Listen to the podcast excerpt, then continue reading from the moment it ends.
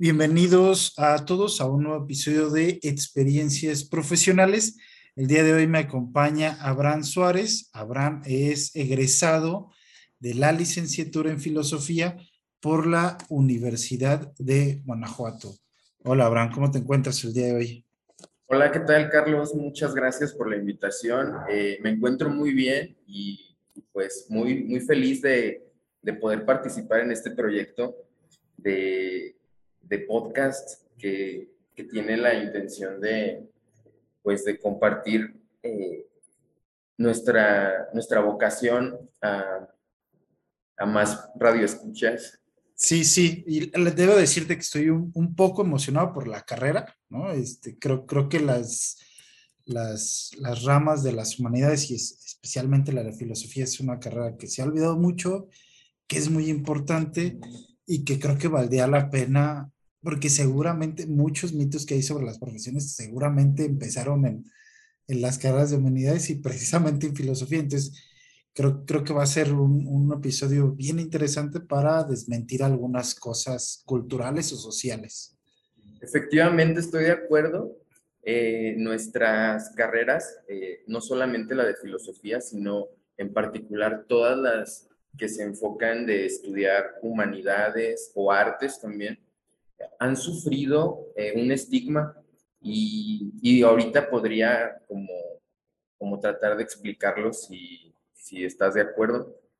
Sí, sí, sí, sí. Este, em, empecemos un poco por qué haces, a qué te dedicas en la actualidad, Abraham, ¿Qué, ¿en qué estás trabajando? Bueno, yo soy profesor eh, frente a grupo, soy docente en bachillerato y secundaria, pero también eh, he impartido a nivel universitario. Okay. Eh, ¿Haces algo más fuera de la docencia?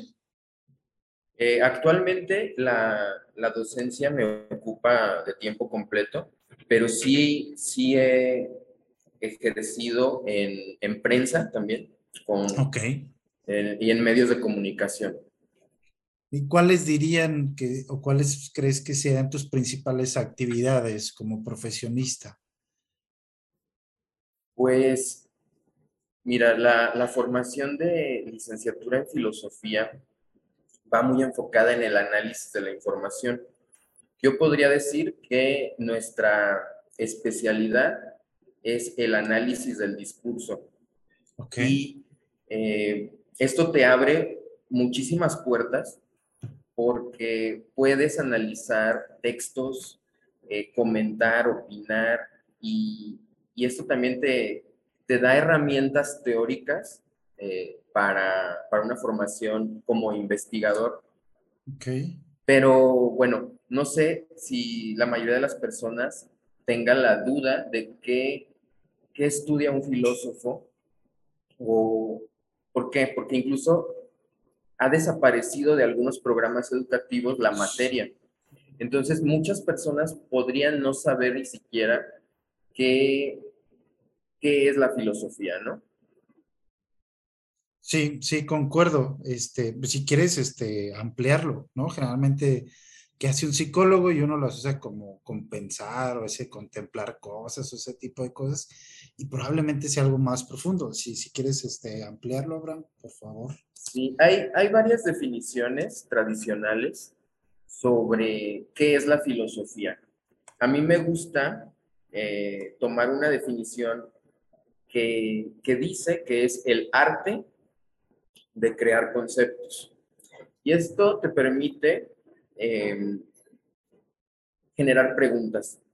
Y uno puede decir, bueno, realmente eso que, eh, ¿en qué nos ayuda a generar preguntas? Bueno, la primer capacidad o habilidad que tenemos al, formular preguntas es desarrollar el pensamiento crítico.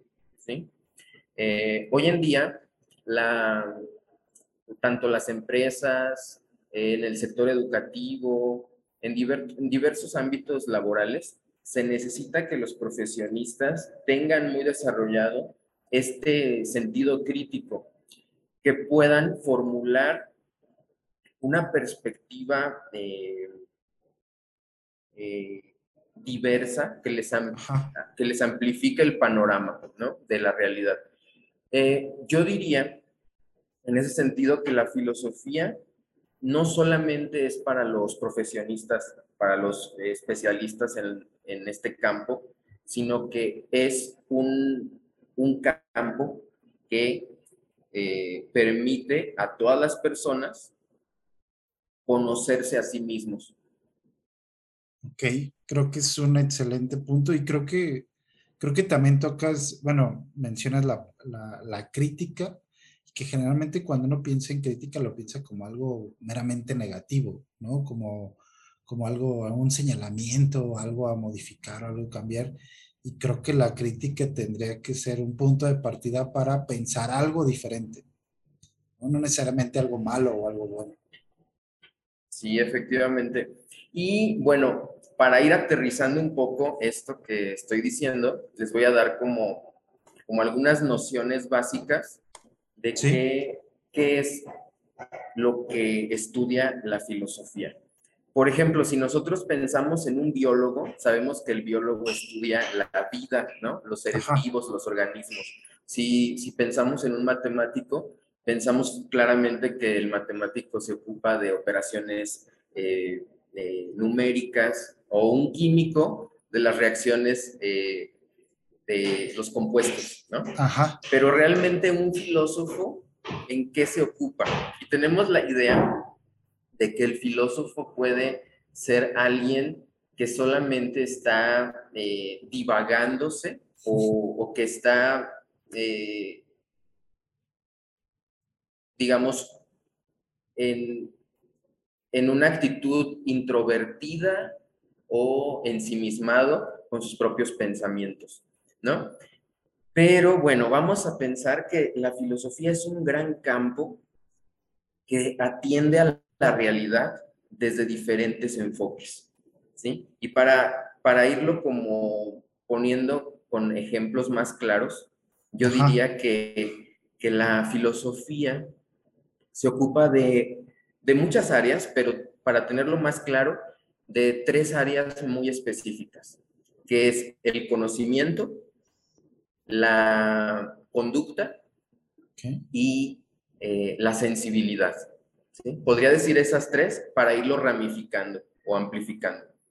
Cuando yo estudié la licenciatura en filosofía, eh, efectivamente estudiamos una gran cantidad de temas, autores, conceptos, y, es muy amplio el, el programa de estudios, el temario, pero nos nos facilita esta visión de tener tres, tres áreas muy claras, que es la ética, la estética y, la epistemología.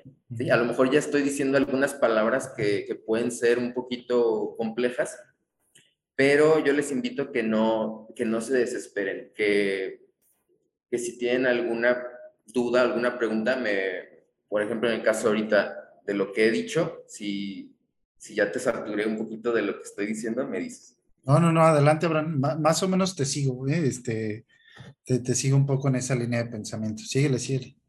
Entonces, cuando tú estudias licenciatura en filosofía, yo en, particular les recomiendo mucho que antes de, estudiar cualquier licenciatura, revisen el temario, los programas, eh, para que puedan comprender de qué va cada, cada área. Y, bueno, cuando yo estudié esta licenciatura, lo dividían en estas tres áreas. Se llamaba razón cognoscitiva, razón práctica y razón simbólica. Además de estudiar lenguas clásicas y, y, lectura de textos y metodología de la investigación. Ahora bien, esto te va ayudando para que puedas conocer la historia de la filosofía por épocas, ¿sí? En la primera etapa de formación, nos, dedicamos a analizar textos griegos eh, y vas acompañándolo con una clase de griego antiguo. ¿Sí? Entonces, estás analizando los fragmentos de filósofos eh, como Aristóteles, Platón, o incluso más antiguos, ¿no? Como Heráclito, Parménides. y vas revisando estas ideas eh, con una metodología que te permite comparar los textos y los problemas desde estas áreas, la política, la estética o el arte y, la teoría del conocimiento. De esta manera vas avanzando la historia de la filosofía desde sus propios problemas, conceptos y autores, pero también vas eh, reconociendo cada metodología en particular. A tal medida que yo te puedo decir que cuando uno entra a, estudiar una licenciatura como esta, eh, pues es un, golpe muy, muy fuerte de, de o unas, lo podría decir como una sacudida muy fuerte, porque al principio es muy difícil lograr comprender tanto, tanta información que uno está analizando. Pero paulatinamente se logra eh, una capacidad analítica que digamos que solamente se, se ve realizada gracias a, la experiencia. Eh, es decir, necesita uno pasar por un periodo formativo.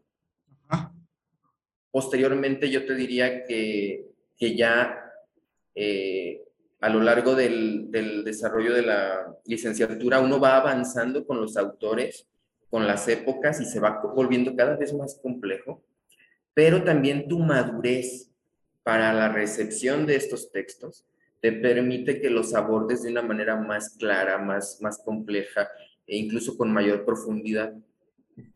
De tal manera que, este es un, un panorama muy amplio y yo, podría decir que también es multidisciplinario, porque necesitas de otras herramientas metodológicas. claro. Es decir, necesitas conocer de literatura, necesitas conocer de, historia universal, de filología, de teoría política, teoría económica, un poquito de, pues de geografía, ¿por qué no? De antropología, sociología. Pero ojo, no porque sea una carrera de humanidades, está olvidada de las matemáticas. De hecho, eso es algo que hay que, hay que advertir. Como decía Platón, eh, el, para poder entrar a su escuela había un letrero, eh, un letrero ¿no? de advertencia, eh, que decía que no entre aquí el que no sepa geometría. Y eso podrá parecer un poco extraño hoy en día, pero el, hecho de que puedas tener una comprensión de las matemáticas y en el caso de la geometría, que tengas una comprensión de, la proporción, te permite también una claridad en la argumentación. La matemática está muy conectada con otra rama de la filosofía que es la lógica. Sí, sí, sí. Y la lógica te permite expresarte coherentemente, con claridad. Es decir, necesitamos también una base matemática. Y si tú revisas la historia de la filosofía, te vas a dar cuenta como Platón, Pitágoras, eh, Arquímedes, eh, Euclides, pues eran grandes filósofos, pero también eran grandes matemáticos. Lo mismo sucede entonces con otras disciplinas, que se va atravesando con, con temas de química, como, eh, o, temas de, de, física, ¿no? Es decir, ah, necesitamos también tener una comprensión amplia de la historia del pensamiento filosófico y científico, porque justo esto es lo que ha logrado que, tengamos la, la, realidad de hoy en día. Es decir, la, la realidad tal como la conocemos es el devenir de diversos eh, planteamientos teóricos o, problemas. excelente recorrido, Abraham, que suena bien, bien interesante y comparto esa idea de, la lógica que, en realidad muchas veces recurrimos a ella, pero la, la, obviamos, creo. No, no hacemos como esa construcción lógica de los procesos que nosotros llevamos y que me parece que siempre están ahí y que están ahí en las matemáticas. Por eso uno no puede sacar las matemáticas de lo que está haciendo, porque están ahí todo el tiempo. Eh, platícame un poco, Abraham, este, ¿cuánto tiempo llevas de egresado? Mira, eh, yo egresé en el 2015. Ok. ¿Sí?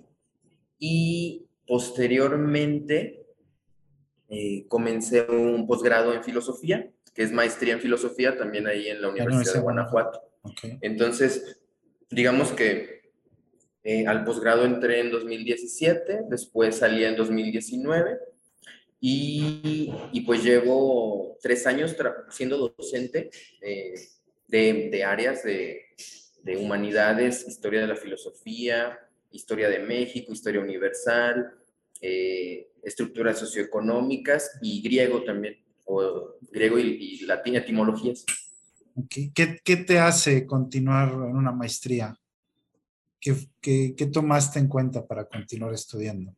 El, el propio proceso de, de titulación te invita a que realices una tesis. Y la tesis, pues es un proceso complejo de, de recopilación de información que de alguna manera se queda en una fase inicial. Entonces, la, el posgrado te ayuda a que, a que puedas formalizar o completar esto que, que llevas realizando en, en la, la, licenciatura. te va eh, encaminando y te va abriendo un panorama, sí de qué tema elegiste? ¿Qué, ¿Sobre qué fue tu tesis? Bueno, si pudieras platicarnos un poquito, ya sea de licenciatura o de maestría. Eh, la licenciatura en, en, filosofía, como decía hace un momento, se, se dedica a, que los estudiantes comprendan la historia del pensamiento filosófico y va uno recorriendo diferentes autores eh, en el, a lo largo del proceso. Hay seminarios de áreas, seminarios eh, de, de, investigación que se dedican específicamente al pensamiento de autores, ¿sí? O, o problemas o temas en específico. En el caso de mi formación, hubo un autor que me llamó muchísimo la atención y que es mm, pues relativamente muy, muy reconocido en, en, la, en diferentes centros de investigación. Es la filosofía de Baruch Spinoza. Mm, él, él nace en, pues diría que, que es el siglo XVI. Ahorita no me quiero equivocar con la cronología, pero eh, bueno, aunque es un pensador que podríamos pensar un poco lejano en el tiempo, ha tenido una relevancia actual en, temas de, filosofía contemporánea, en, campos como la ética, por ejemplo, eh, en campos como, como la teoría política, y, y bueno, esto me ayudó como a conectar las ideas de este pensador, pero también revisar la recepción del propio autor en la actualidad. Normalmente cuando estudiamos un, filósofo, tomamos su pensamiento y un problema. En el caso de mi tesis, yo me dediqué a analizar la, la facultad de la imaginación en su teoría del conocimiento. Es decir, Mi, tesis se dedicaba a, revisar en qué consistía o cuáles eran los alcances de la imaginación según Baruch Spinoza. Y, en ese sentido, ¿no? Al pasar por una licenciatura o una maestría, ¿qué tan complicado o ha sido difícil hacer la transición de estudiante a profesionista?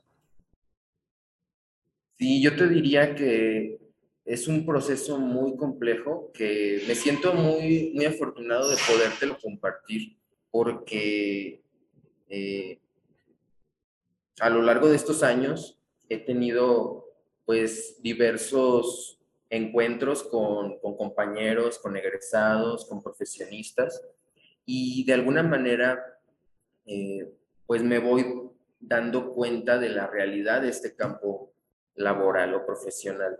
Te diría que, es difícil porque uno encuentra eh, varias eh, dificultades, digamos, o adversidades.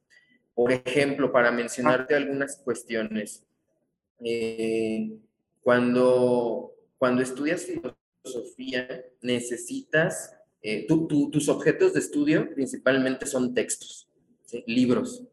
Y en el caso de, de mi formación, bueno, eh, te diré que, que, me encontré con la principal dificultad de las bibliotecas locales no contaban con los materiales disponibles, ¿no? Todavía soy de una generación que, que se formó afortunadamente en las bibliotecas. Y, y, pues eso te lleva a tener que salir de la ciudad, a, a ir a conseguir los materiales que necesitas, a ir a leer a bibliotecas. Y, y te diré que es, es un, un placer el poder en, eh, encontrar el gozo de la lectura en un lugar como una biblioteca. Pero bueno, primer dificultad, no todos los textos son conseguibles. En, México, eh, afortunadamente, tenemos una gran cantidad de textos filosóficos, gracias a que muchos eh, filósofos vinieron a exiliarse a México. Entonces encontramos una gran cantidad de textos en español, pero otro de otras de las dificultades puede ser económica.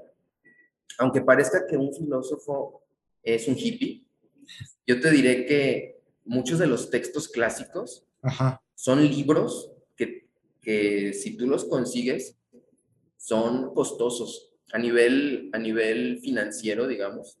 Como un estudiante consigue los recursos necesarios para hacerse de su propia biblioteca personal, que al fin y al cabo es su, material con el que va a trabajar. Te diré que muchas veces uno pasa hambre por comprarse el texto que necesita. La primera dificultad va desde el pasar hambre, esforzarte, tener a veces que trabajar un poco para pagar la renta del lugar donde vives. Eh, es difícil luego soportar el, la rutina de la licenciatura y es muy desesperante. Segundo momento que yo diría que, que es una advertencia es que no todos los que ingresan egresan. Es una de las carreras que tiene, pues, primero, muy poca admisión y, y es, esa es la, la, cuestión. Hay pocas facultades eh, o, o, departamentos que, que imparten esta licenciatura, pero en casi todos los estados de la República, en las universidades autónomas, encontramos un departamento. Eh, y bueno, pocos de los, de los que ingresan logran terminar la carrera y pocos de ellos se titulan y pocos de los titulados consiguen trabajo de su área. Entonces, digamos que sí te puedo decir que, que me siento afortunado de, de ser de las personas que ejercen en el campo laboral sobre, sobre el área, ¿no? Pero bueno, podría irte contando muchísimo más sobre la lo que me vayas eh, preguntando. Creo si que quieres, Ajá, sí, si quieres en la, en la siguiente pregunta, ¿qué crees que ha sido lo más difícil de, a nivel profesional? Para ti, ¿qué momentos o qué, qué cosas en este desarrollo profesional han sido las más complicadas? Eh, uno de los, de los principales retos que debes de tener en esta área profesional es la capacidad para, para aprender nuevas lenguas. ¿sí? Es muy importante que cuando tú analizas textos, no solamente te conformes con la traducción que recibes de un texto, sino que puedas acercarte a, su versión original. En el caso de la filosofía, te encuentras con dificultades porque muchos de los textos están escritos eh, pues en griego, latín, alemán, francés, italiano, eh, inglés, por supuesto, eh, pero también en pues ruso, ¿no? Entonces, o alemán, qué sé yo. Entonces, primera barrera también es una barrera lingüística eh, para el comprender un texto. Una vez que pasas esa etapa, eh, se te abren muchas puertas. En el caso de, mi propia formación y los autores que yo seleccioné, no, no te puedo decir que, leo a la perfección eh, en, en otros idiomas, pero sí logro comprender textos que estoy analizando en francés, en, inglés, en portugués, en italiano. ¿sí? Y eso me abre una, una gran, una, me amplifica, digamos, el, el poder comprender lo que estoy revisando, no solamente conformarme con una traducción al español. Pero, pues no, no, no tengo la, la capacidad para analizarlo en, holandés, en alemán, eh, en ruso, ¿no? Sí, y que creo que el tema de, las, de los idiomas en México no es, ya no es algo que estemos acostumbrados, ¿no? Tanto así que incluso nuestras lenguas prehispánicas pues han quedado olvidadas, ¿no? En México no se acostumbra a alimentar o a nutrir como la posibilidad de hablar más idiomas. Sí, efectivamente. En, en el caso de, de nuestra área de humanidades, es muy importante tener nociones básicas de náhuatl, también para revisar la historia del pensamiento eh, pues mexicano, de los antiguos mexicanos. Ok, eh, creo que has hecho, eh, creo, creo que has, mencionado cosas bien, bien interesantes sobre la carrera, Abraham, y, y creo que es una, es una es algo que se descuida generalmente en las carreras y que tiene que ver con lo profesional, digo, con lo personal, y justo va un poco hacia allá la, siguiente pregunta, ¿no? ¿Cuál crees que ha sido el impacto de tu carrera a nivel personal? ¿Cómo ha influenciado en tu forma de pensar? ¿Cómo, cómo pensaba Abraham antes de, de, la licenciatura y cómo, cómo es ahora? ¿Cómo ocurre la persona? ¿Cómo se piensa ahora? Eh, sí, la verdad es que cuando uno revisa textos, no solamente estás analizando el, autor de otra época o los, los libros de, Platón, de Aristóteles, de Marx o de Kant, sino que también tu vida está atravesada por, por esas cuestiones. Entonces yo te diré que sí, todo el tiempo. Cuando, cuando uno lee por primera vez a Platón, pues se enamora, ¿no? De, de, Platón. Y lees el banquete y te vuelves platónico, ¿no? Te cambia la perspectiva y entonces todo lo, toda la realidad la estás comprendiendo con, con los lentes de Platón. Y luego eh, conoces la filosofía de René Descartes y te, te vuelves cartesiano, ¿no? Todo, todo lo estás comprendiendo desde René Descartes. Y, así va pasando eh, con cada autor. Entonces, ¿cómo, cómo lograr eh, separar, digamos? O no, no, creo que ni siquiera creo que se trate de separar tu, propia vida o tu propia experiencia de, de aquello que analizas, sino que mediante uno mediante, la, perdón, mediante el análisis de los textos, también vas analizando tu propia vida, tu propia realidad. Es decir, no es, no es fácil eh, estar en seminario de Marx, eh, revisar eh, la teoría política o la teoría sobre la lucha de clases, luego salir a la calle y ver la injusticia, ver la desigualdad en el país claro que te vuelves eh, una persona revolucionaria, ¿no? Y luego te vas y lees un poquito de Nietzsche, te vuelves vitalista, ¿no? Entonces, eh, todo, el, todo el, proceso, uno, uno va tomando herramientas de aquí y de allá para lograr interpretar el mundo que, que conocemos hoy en día. Lo mismo sucede si, si lees un poco de, de filosofía del lenguaje, como, de Wittgenstein, ¿no? O, o filosofía mexicana, por ejemplo, de, de, de algún autor como, como Miguel León Portilla. ¿no? Es decir, es necesario que eso que analizas se, se conecte con tu propia experiencia para que tenga sentido. Yo te podría responder de una manera breve que sí logro, logro identificar que yo he ido cambiando también y por eso me siento como muy satisfecho de haber elegido esta carrera, porque yo ya tenía una intuición de que era este camino, pero no sabía realmente de qué se trataba.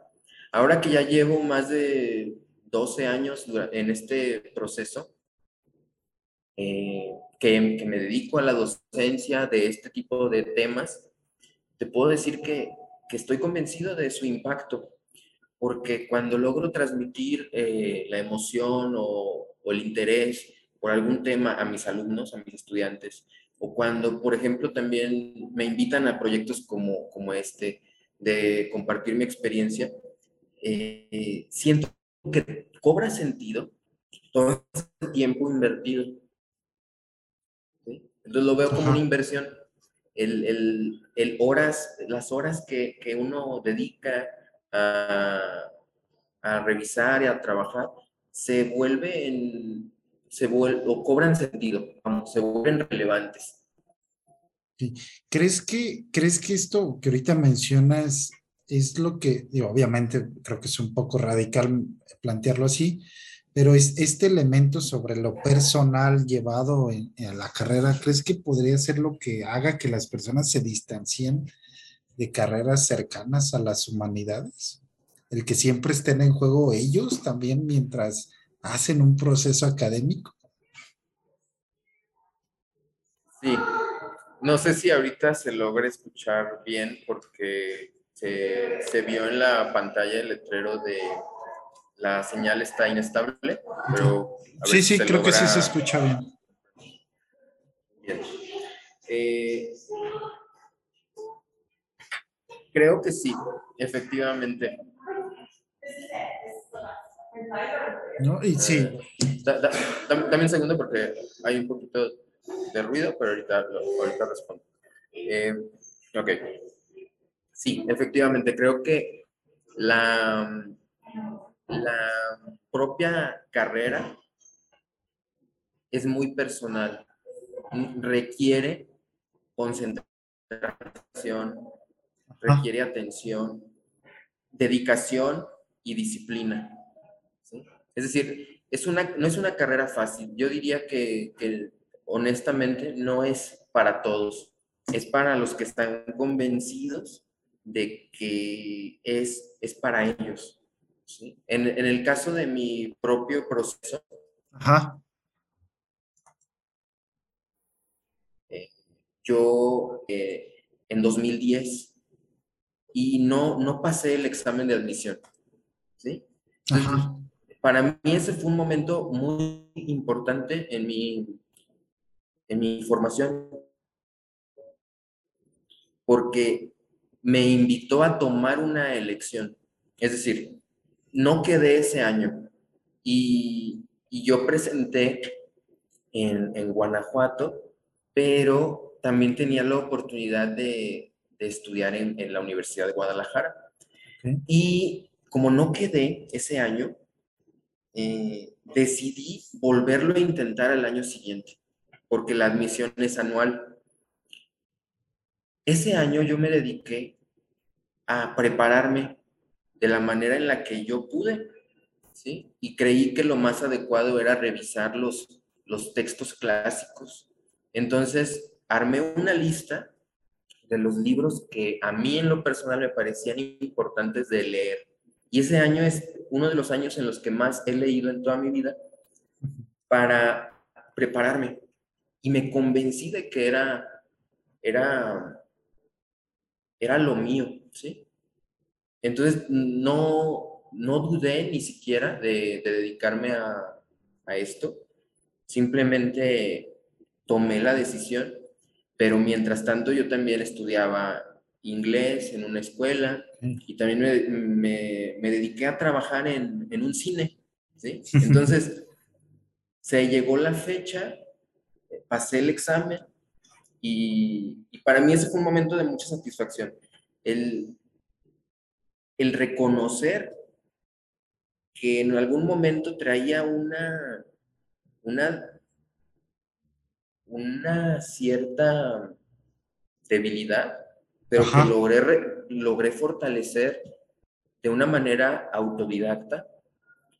Eh, y eso, eso para mí fue muy importante, el reconocer que, que la dedicación, el trabajo, se logra a base de, de dedicación.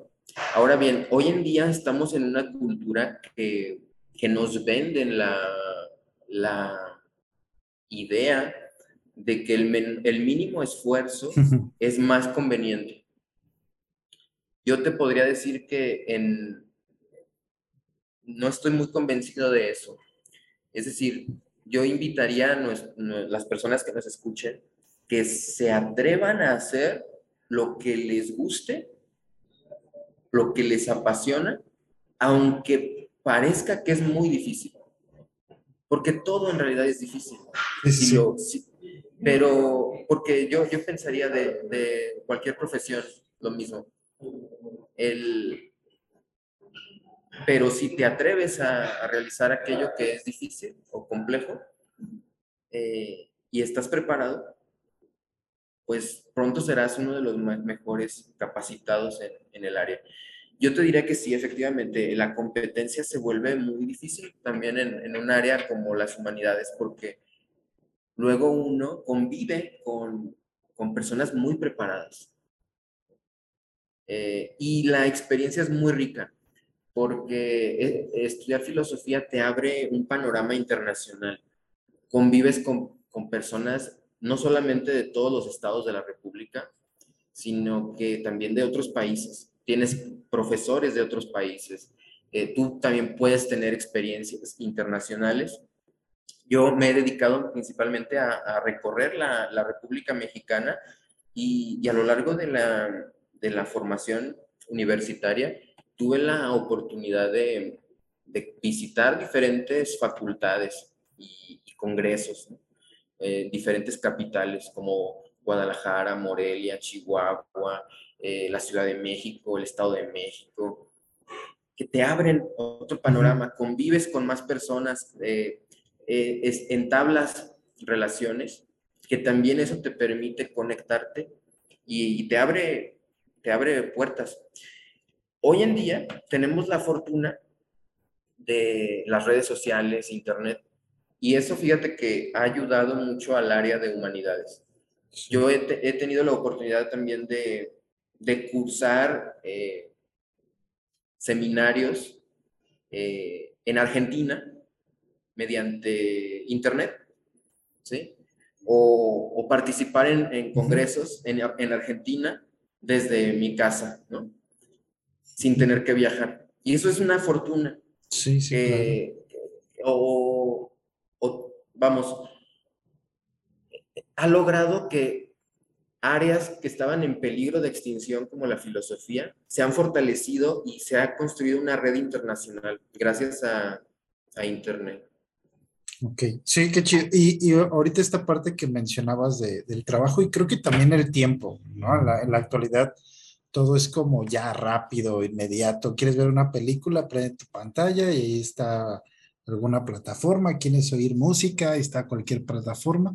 Y, es, y ese, ese darle, ¿no? Porque tú bien pudiste tal vez agarrar a otra escuela privada, tal vez alguna de paga que, que pudieras ingresar de inmediato y pues, no, no, no, no, me aguanto un año, le trabajo, le dedico tiempo, hago un esfuerzo y, o sea, creo que eso también ayuda a, un poco a construir, eh, a darle ese tiempo justo para poder uno crecer y construir más a partir de ello.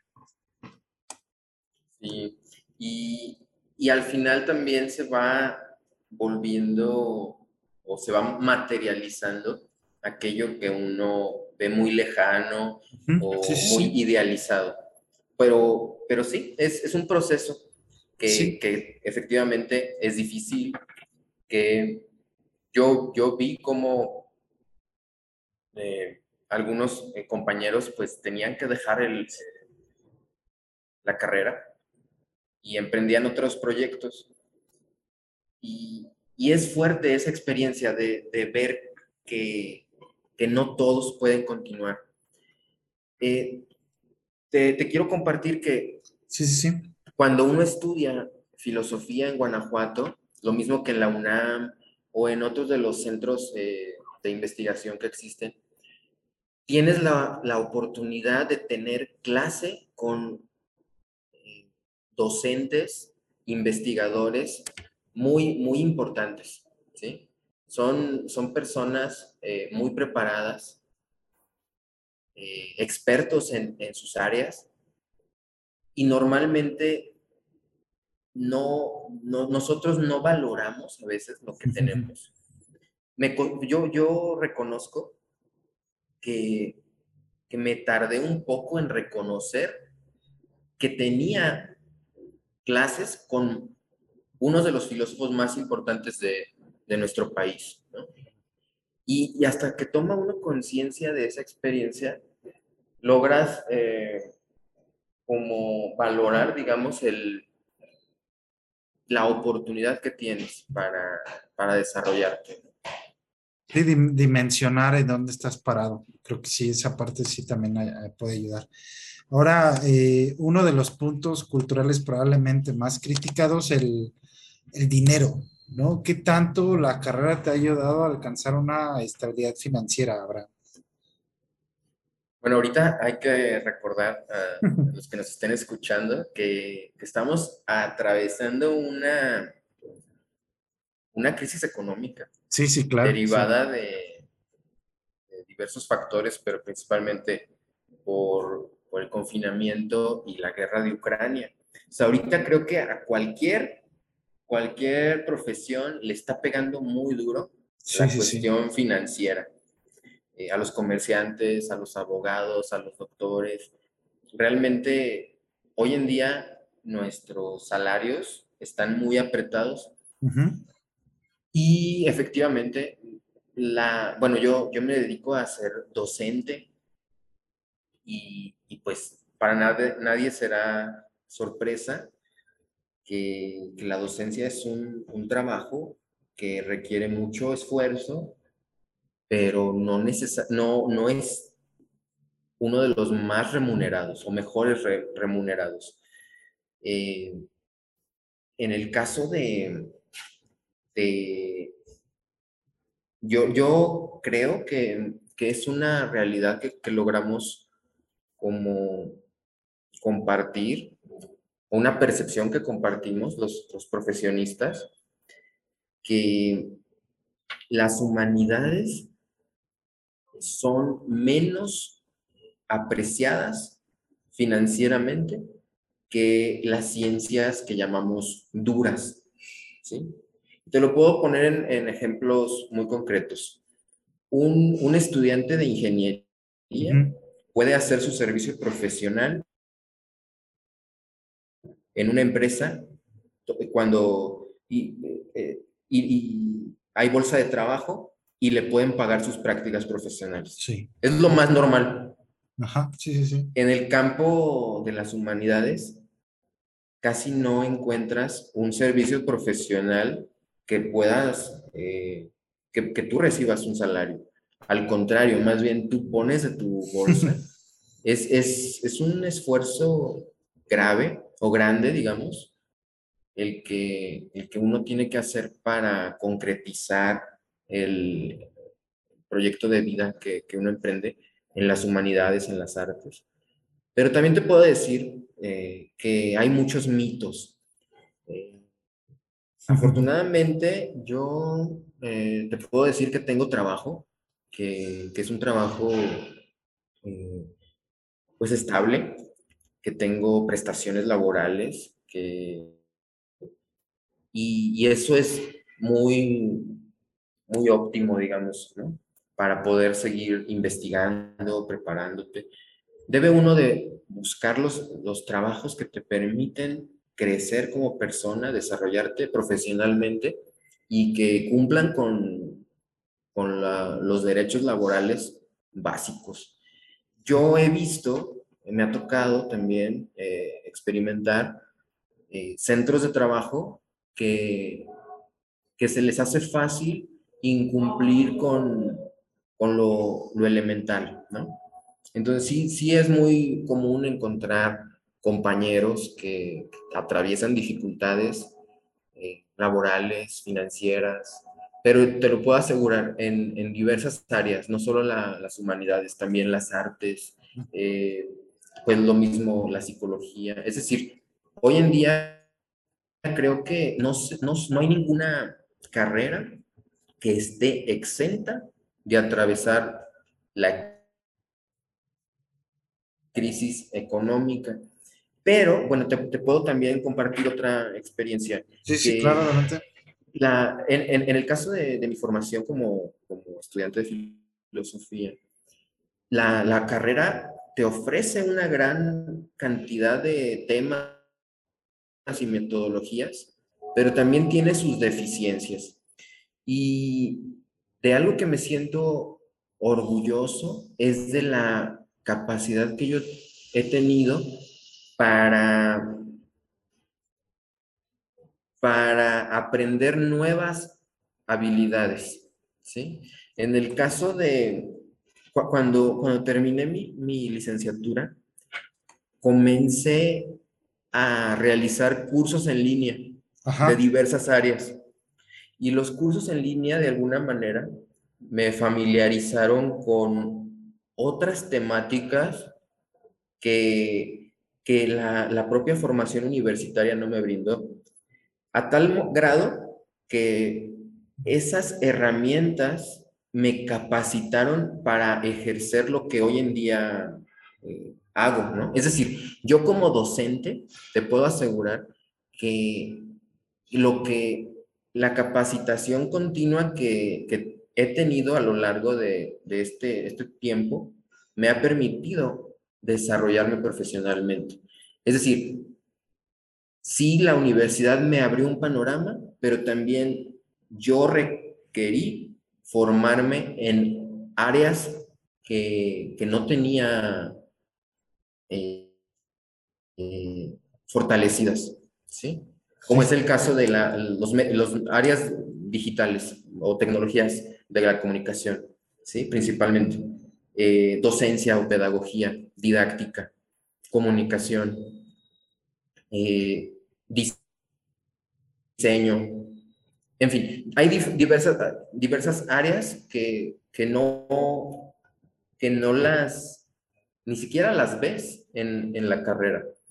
Pero también se trata de que no porque no lo hayas visto, no significa que no lo puedas eh, utilizar a tu favor. Entonces, eh, creo que de eso se trata también, de no cerrarte únicamente en tu área, sino que tomar todo lo que tienes a favor para estar preparado en el, campo laboral. En el caso de la filosofía, como es algo tan general, te, te, invita a poder eh, seguirte preparando en diferentes áreas. A la inversa de cuando estudias algo muy particular y luego ese saber se vuelve algo irrelevante en el mercado laboral. No sé si logré darme a entender. Sí sí. sí, creo que sí se alcanza a entender, Abraham. Este, oye, ¿y cómo describirías el, panorama actual de tu profesión? ¿Dónde está la, la filosofía en la actualidad? Pues la filosofía, eh, como algunos autores comentan, está secuestrada por las universidades. Entonces, eso es muy lamentable. Nos gustaría que estuviera en todas partes, que, que pudiera estar en, en, las calles, en las plazas públicas, que pudiera estar en, los cafés, en, en las bibliotecas, pero la verdad es que lamentablemente es, es un saber poco conocido que requiere divulgación, que, que nos gustaría que, que, fuera de dominio público, no solamente de las élites académicas. A nivel eh, profesiones, ¿no? Bueno, ahorita hablabas como un poco de, de trabajos, ¿dónde estás trabajando? ¿Qué tantos trabajos hay o qué tantas oportunidades de encontrar un trabajo ligado a la, a la filosofía como tal se podrían dar en la actualidad? Eh, la verdad es que de los, de los conocidos que tengo que son profesionistas de, de la filosofía, eh, licenciados, eh, maestros o doctores.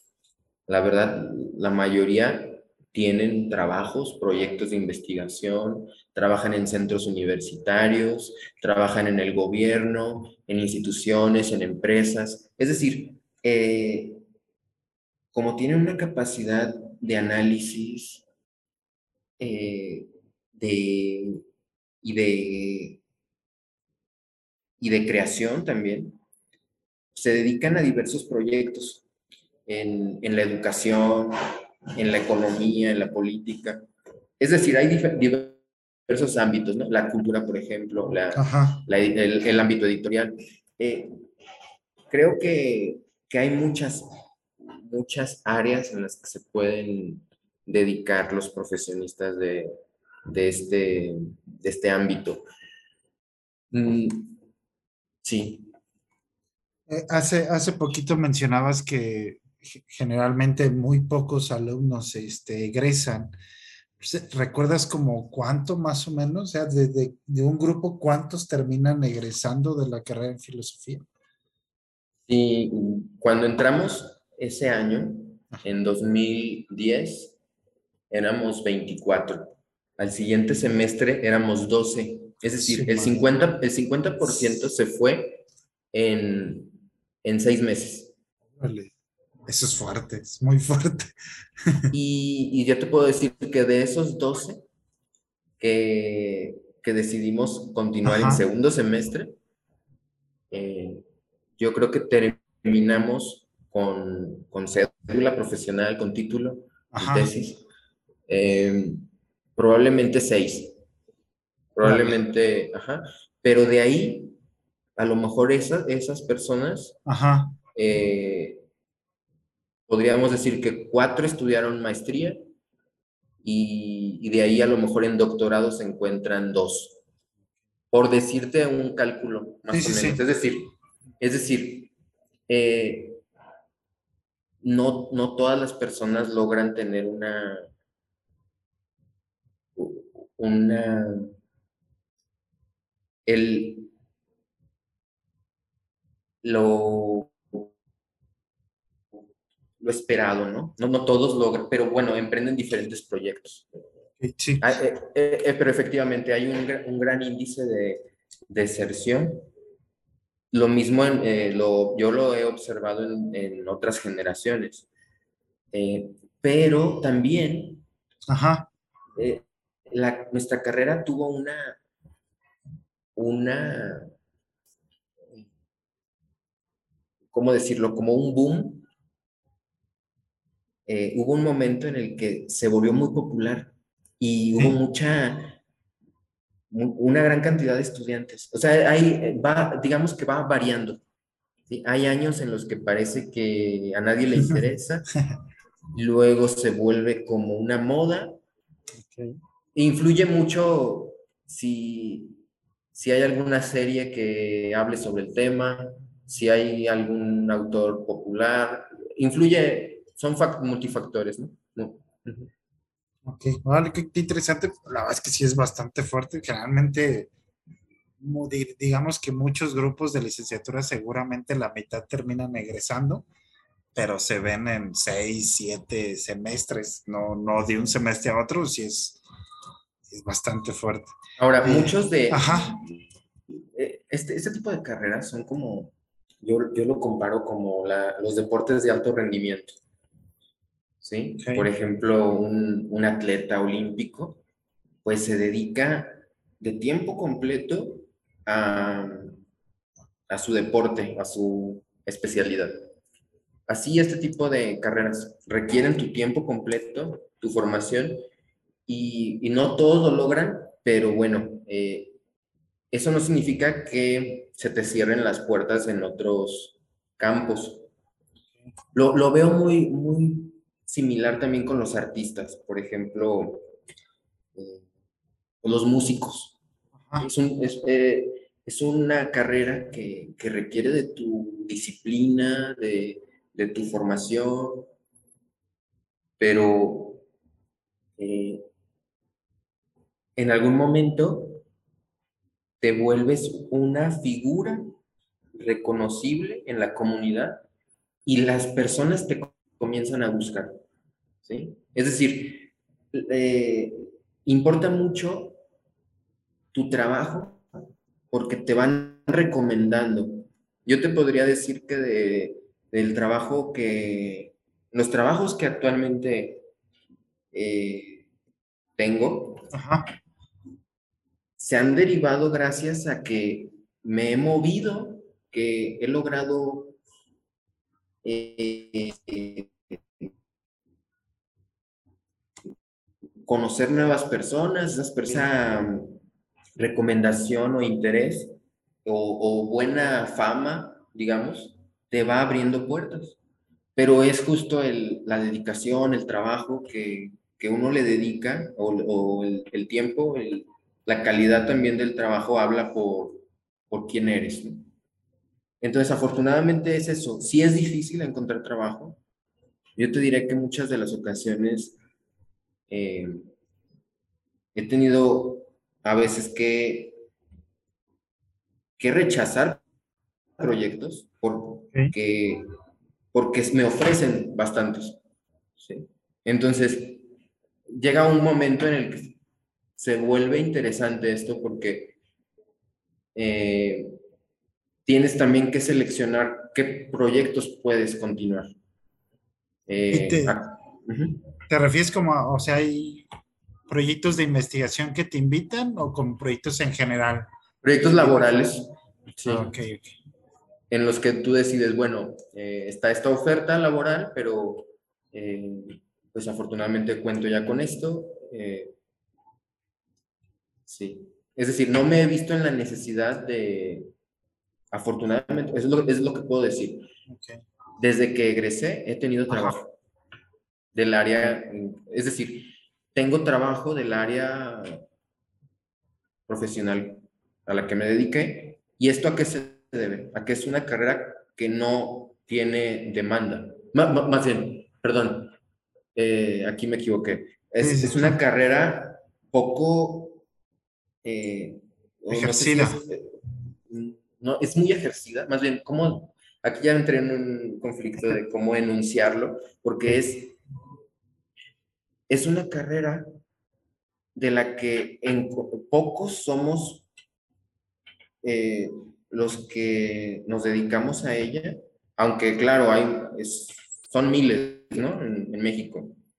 Pero sí, no, no está saturada como otras carreras. Sí, sí, sí, sí, sí, ok. Sí, ya, ya te entendí. Es decir, es decir, eh, eh, cuando se busca un profesionista de estas áreas, no van, eh, no, no hay,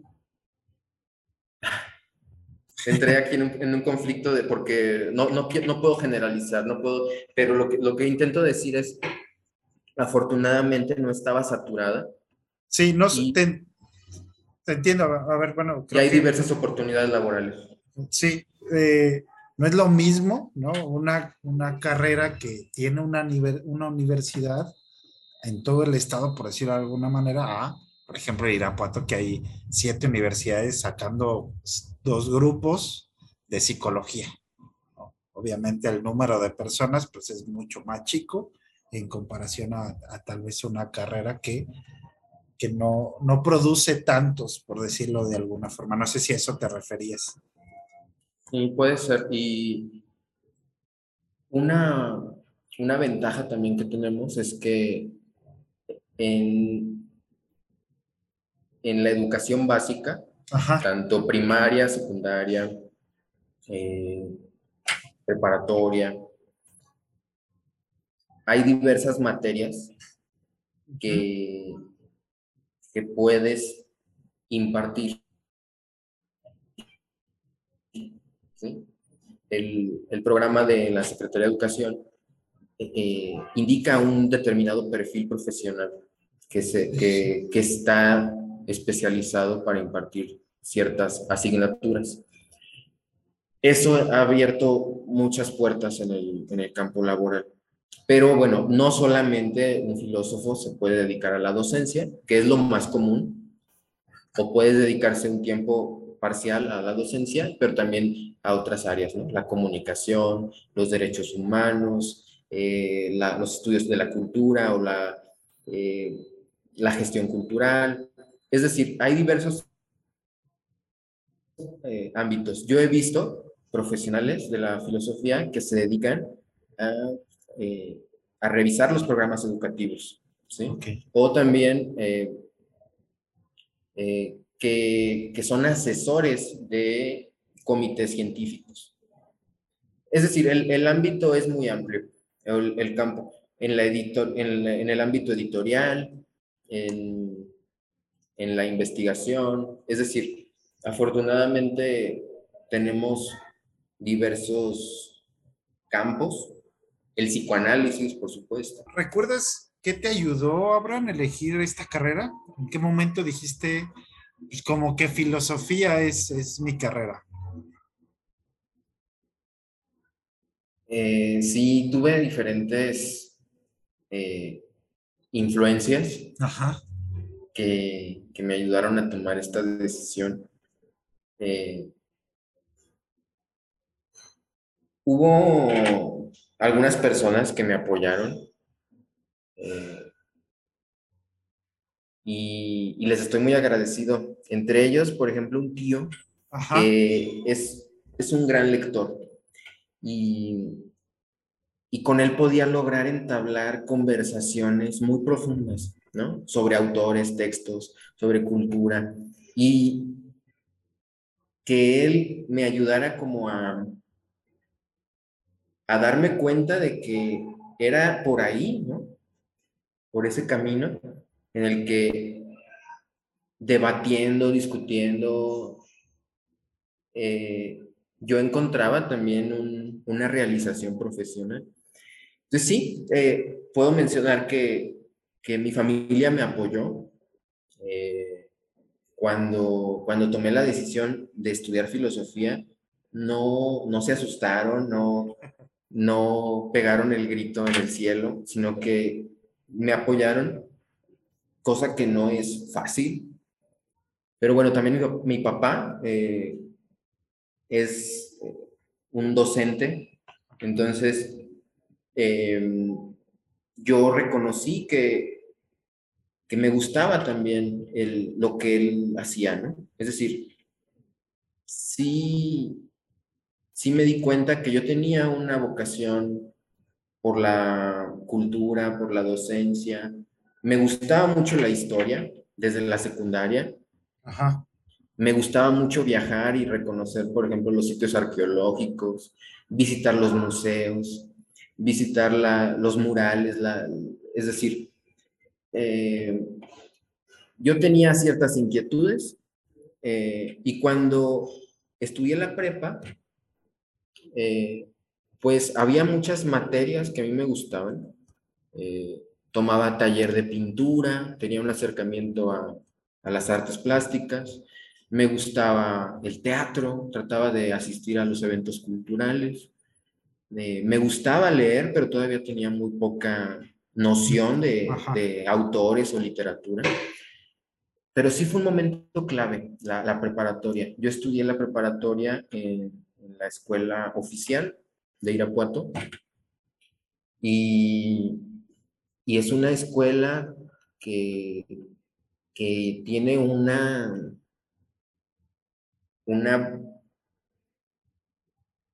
un enfoque muy humanista. Eh, uno de los momentos claves, quizás, fue cuando una de nuestras maestras, eh, la maestra de literatura, mm, me, mencionó que existía un concurso de cuento. Ajá. Y, yo decidí escribir un, cuento. Es un texto, uno de mis primeros textos que, que, publiqué. Y, ese texto fue como un, un parteaguas, ¿no? Porque si bien es un texto literario, eh, fue una experiencia en la que me reconocí con un talento, no sé si puedo mencionarlo así, sino como con un, con una, con algo que podía hacer que me, me gustaría seguir haciendo, que era la escritura, ¿no? Y bueno, todavía tenía yo la duda de si estudiar literatura, historia, filosofía, porque todavía no tienes muy claro qué hacer, ¿no? Sí, sí. Y hasta que tomé realmente una clase de filosofía, eh, me di cuenta que sí era lo que quería hacer. Entonces, de ahí eh, en adelante, eh, pues me, me, he dedicado a esto. Y que al final, pues si, si, uno va a la historia, ¿no? Y se ve a Aristóteles, Aristóteles, perdón, Platón, Sócrates, pues ahí está la docencia, ¿no? Y la, y la filosofía creo que creo que está muy cercano a, esa docencia que se ha perdido, ¿no? A esa transmisión del conocimiento, no solamente de, un maestro hacia los alumnos, sino al espacio. Creo, creo, que, creo que eso está bien interesante en la filosofía. El, ámbito de la, filosofía, volviendo como a, a nuestro planteamiento inicial, es justamente eso, provocar el pensamiento, generar ideas, hacer preguntas. Y cuando trabajas con alumnos en, el ámbito de la docencia, eh, se vuelve un encuentro real. Tienes la oportunidad de, hacerlos pensar y también ellos te invitan a que tú eh, vuelvas a pensar de manera original, de manera creativa. Porque conocer no es igual a pensar. No es lo mismo conocer que pensar. Y la filosofía tiene esa invitación. Atrévete a pensar por cuenta propia. Anímate a, a pensar lo impensable. Y creo que un poco sí se ha perdido en el espacio universitario. Creo, creo que el espacio universitario ya no, ya no invita tanto a pensar, sino a saber cosas. Y creo que eso ha dificultado que se aleje un poco la, no, como tal la carrera de filosofía, pero sí el pensamiento crítico que mencionabas al principio. Hay diferentes razones políticas y económicas. No es gratuito que, la filosofía se ha tratado de desaparecer. Lo vemos en Europa principalmente. En algunas de las universidades de Europa estaba ya, se, se había eliminado de, de las universidades, la filosofía. Y hubo un gran movimiento eh, de, de rescate del pensamiento filosófico entre los que muchos filósofos mexicanos han encabezado esa defensa de la filosofía en, los centros educativos y culturales y gracias a, a, eso ahora forma parte de la de los de los recursos culturales que defiende la UNESCO como patrimonio de la humanidad. Es decir, eh, ahora es, no solamente es, eh, son ideas, son conocimientos, sino que es patrimonio de, la humanidad. Em, hacia, eh, bueno, no sé qué tan afín eres, pero ¿tenías planes antes de la carrera, Abraham? ¿Te habías visualizado, habías más o menos planteado ciertos metas objetivos? Diría, ¿vas, vas por allá? ¿Vas a algún? ¿Y, qué sigue? ¿Hacia dónde vas? ¿Qué, ¿Qué, seguiría para ti en un, desarrollo profesional? En, en realidad, no, no he hecho proyectos tan a largo plazo, más bien a, corto y mediano plazo. Eh,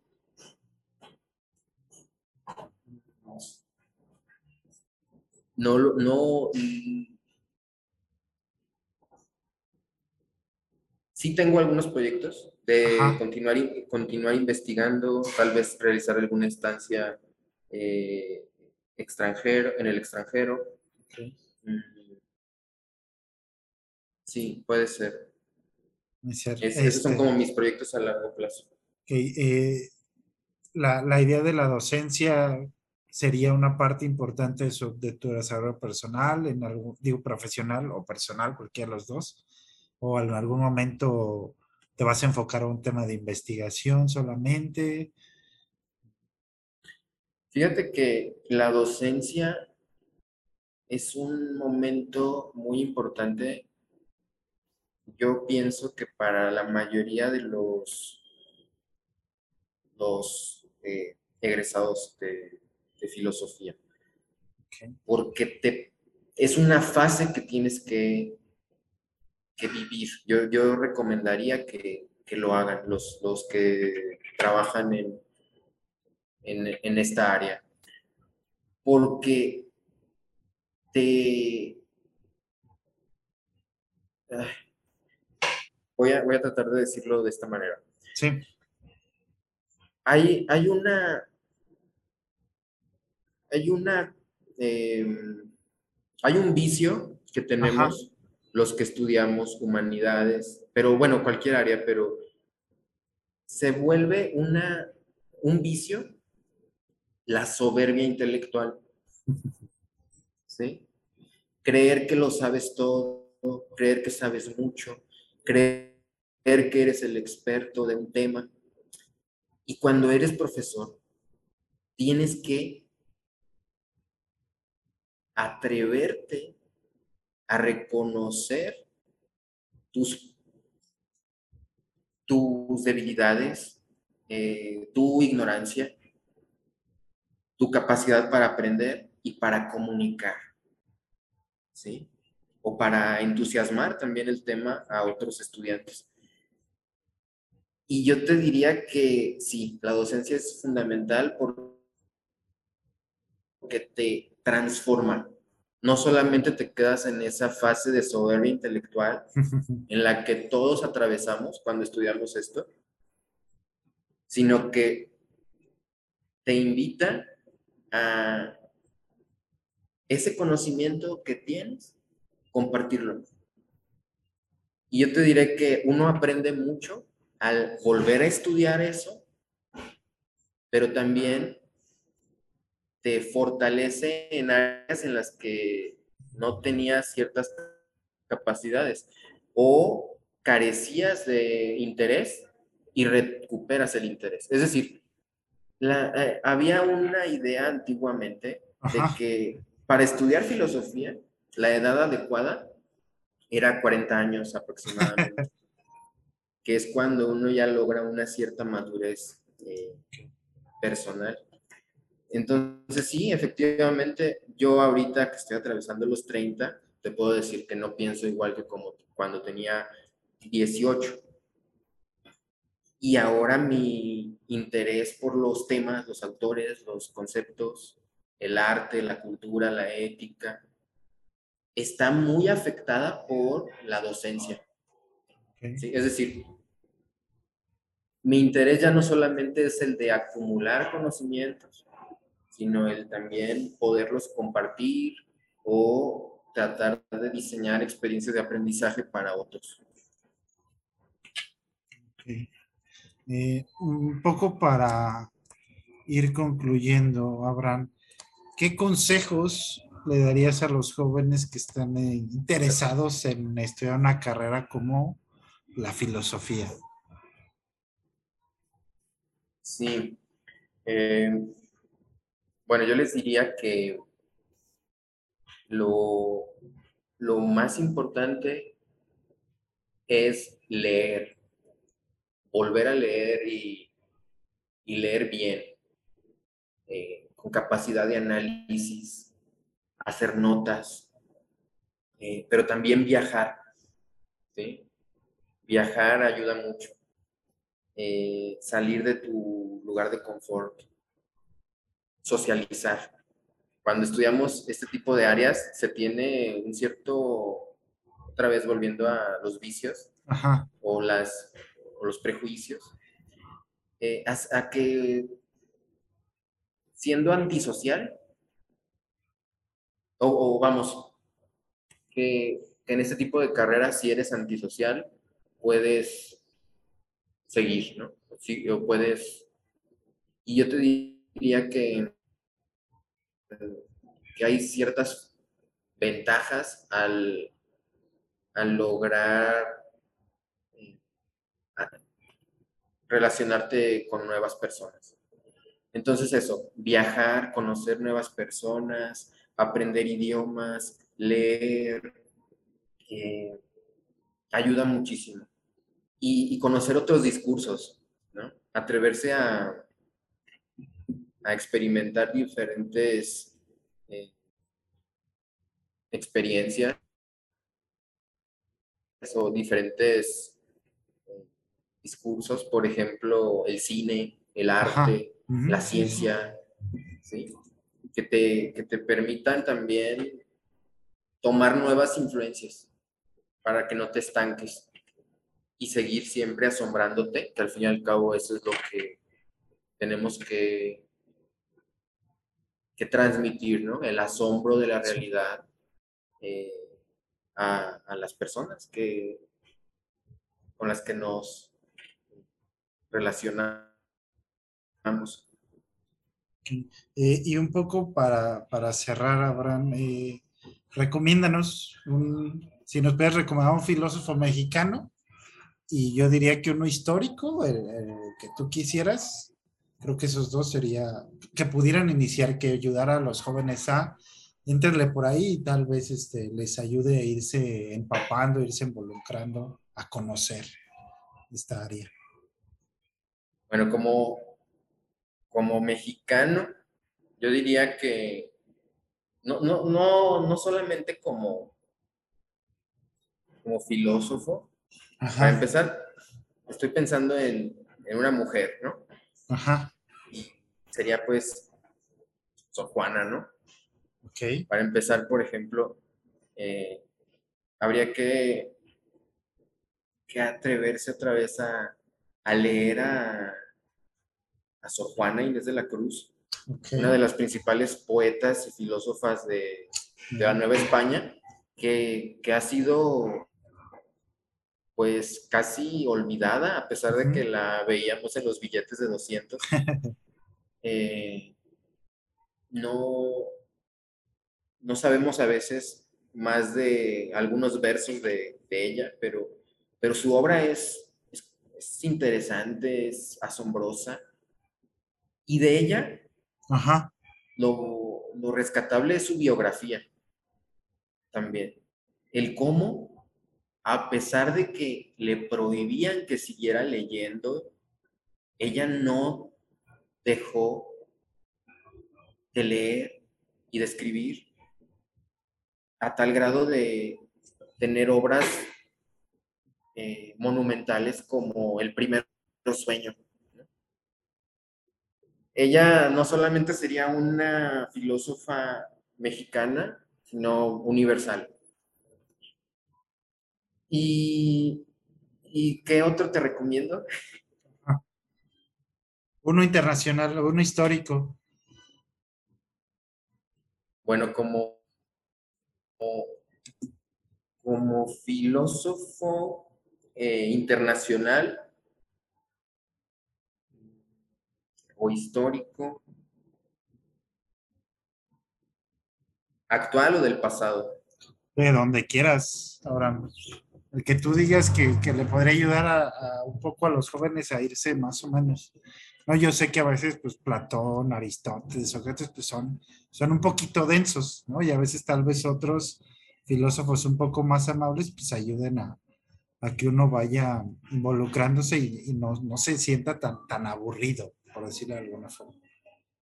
Ok. Bueno, yo diría que Heráclito. Eh, Heráclito es un autor que cualquier persona puede leer, que, que su obra son pequeños fragmentos que si un día tienes tiempo puedes ir leyendo de uno en uno. De él se conservan algunos fragmentos eh, que escribió en su libro que se ha titulado como Sobre la naturaleza o el Perificeos. Heráclito era conocido como el, el filósofo oscuro porque era muy enigmático cuando, cuando decía alguna frase. Eh, la gente a veces se quedaba como pensando, ¿qué nos quiso decir Heráclito de Éfeso con ese, con ese aforismo? Y, y pues son ideas que, que logran hacerte pensar. ¿No? Por ejemplo, un fragmento de Heráclito dice que eh, el mucho conocimiento no necesariamente es sabiduría. Por ejemplo, ese, fragmento es una invitación a pensar qué, qué es el conocimiento. Ok, ok, excelente, Abraham. Bueno, pues muchas gracias por, por las recomendaciones. Muchas gracias por estar por acá. Ojalá igual eh, más adelante vuelvas a estar por acá hablando tal vez un poco más a profundidad de la filosofía, porque creo que, creo que vale la pena, ¿no? Creo que, creo que es algo que se ha olvidado y me refiero a que en general las personas nos hemos olvidado de pensar, de dudas, de construir este, nuestro conocimiento y, pues a veces es necesario. Muchas gracias a ti, Carlos. También para mí ha sido un momento muy agradable poder conversar con, contigo y compartir con todo el público que nos escucha, porque efectivamente eso es la, la filosofía, es una conversación que, que, no acaba, sino que es una invitación a seguir conversando, así que yo encantado de que me vuelvan a invitar. Sí, claro, las veces que quieras, el espacio aquí está. Pues muchas gracias, Abraham, y nos vemos el próximo episodio.